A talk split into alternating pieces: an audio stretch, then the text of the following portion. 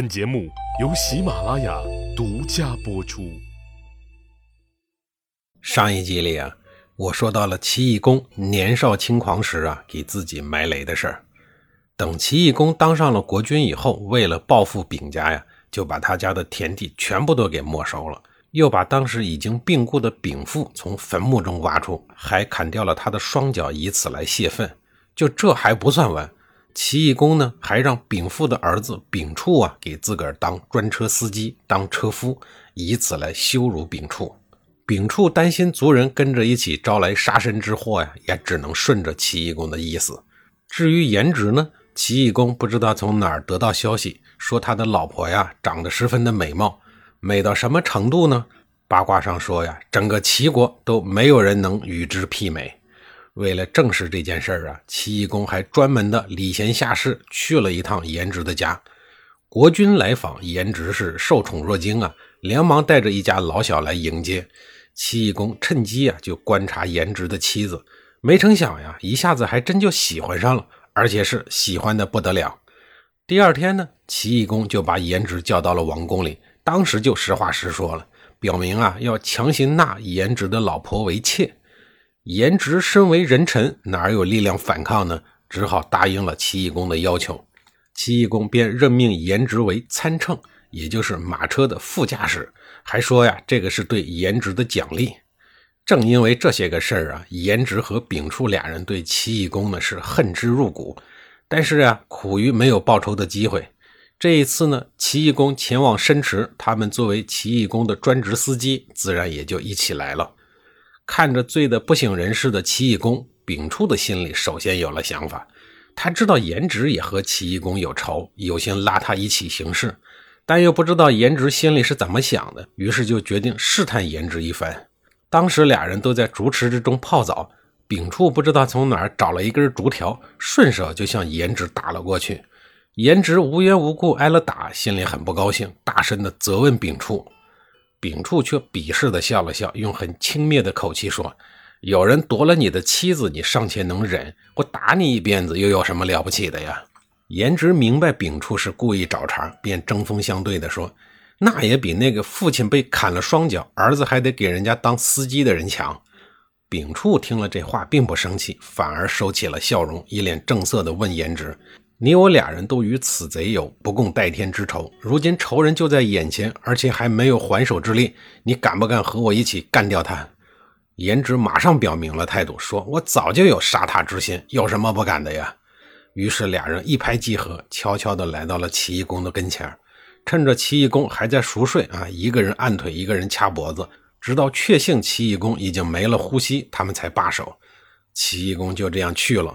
如果再想欺负鲁文公啊，俩人只能到黄泉去一决高低了。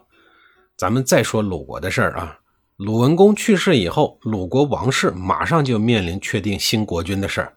按照传统，鲁文公的四个儿子里，公子腿年龄最大，但他是个叔子；公子鄂年龄小，但是是正妃的嫡子，因此啊，公子鄂被理所当然的立为了鲁国的太子。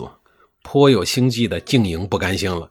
于是拉拢了和自己有一腿的第一权臣东门相中。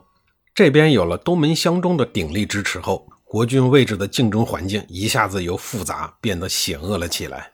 由于鲁文公死之前呀，没有对身后之事做出专门的特殊的安排，也就是为嫡子公子鄂扫清一切障碍。眼下的鲁国呀，马上就要发生兄弟互相残杀的恶劣事件了。总之。出江的儿子公子鄂要想顺顺利利的在国君位置上坐稳，就不那么容易了。由于公子鄂还处于守丧的期间，没有经历名正言顺的典礼仪式，这个空档时期呀，就是觊觎国君位置东门相中一派的机会。这一天呀，东门相中在朝堂之上公开发表了自己的意见，他以公子腿贤良为由，主张推举公子腿为国君。东门相中的话刚落啊，马上就遭到了一个人的反对。这个人就是叔孙得臣的兄长彭生，他还有一个太师的身份，也就是公子鄂的老师。在彭生看来呀，太子的人选早就选好了，怎么能随意更改呢？何况公子腿也不是嫡出的儿子，立他为国君显然不合理智。于是彭生据理力争，坚决反对东门相中的提议。东门相中自知理亏呀，便不再和彭生争执，表面上顺从了彭生的提议，可是，在暗中呢，他又在紧锣密鼓地思考其他办法。这年冬天，齐懿公死了以后，齐国的国君位置完成了换人程序，继任者齐惠公继位以后呢，召会周边的各个诸侯国。得到了女人温暖慰藉的东门相中，随后和彭生的哥哥，也就是掌管鲁国军权的叔孙得臣，主动前往齐国去祝贺。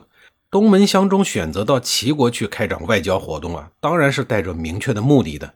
国内的力量虽然在新任国君人选上起着决定性的作用，可是如果引入了外部的力量的话，这种决定啊，可能就会被改变。等见到了齐惠公，东门相中就向齐惠公提出说。我国近日也面临新君人选，我以公子腿贤良，能掌鲁国之政，所以想立他为君。